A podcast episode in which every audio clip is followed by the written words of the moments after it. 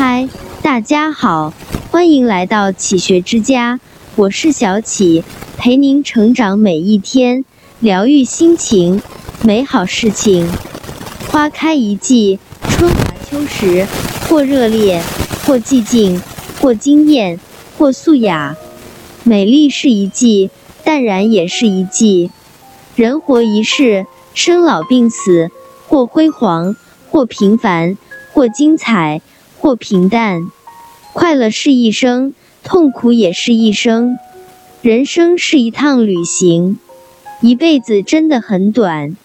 即使有许多遗憾，我们也没有从头再来的机会。再留恋的风景，终究会在时光中淡去；再美好的年华，也会在岁月中苍老了容颜。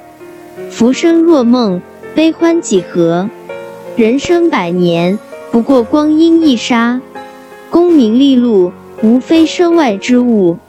荣华富贵也好，贫穷困苦也罢，生命轮回中，这生老病死，谁人能例外呢？世间万物，终归是尘归尘，土归土，从何处来到何处去？岁月往复不止，生命轮回不息，只有时光安然无恙。哲人说。